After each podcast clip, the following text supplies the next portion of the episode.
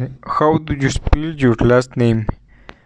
My last name is S A M U E L. Do you like dogs? Yes, I like dogs. Do you have a smartphone?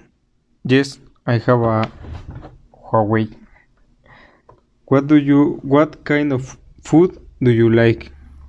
I like Mexican food. When is your birthday? My birthday is 8th of April. Do you reading an English book right now?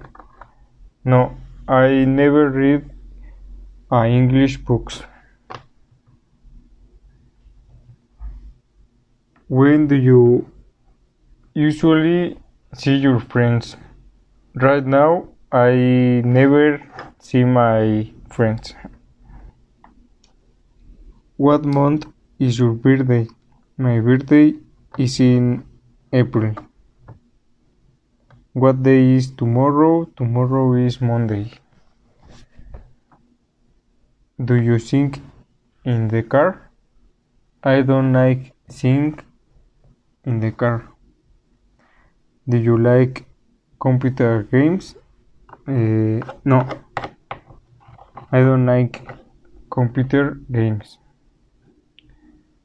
Do you learning another language apart from English?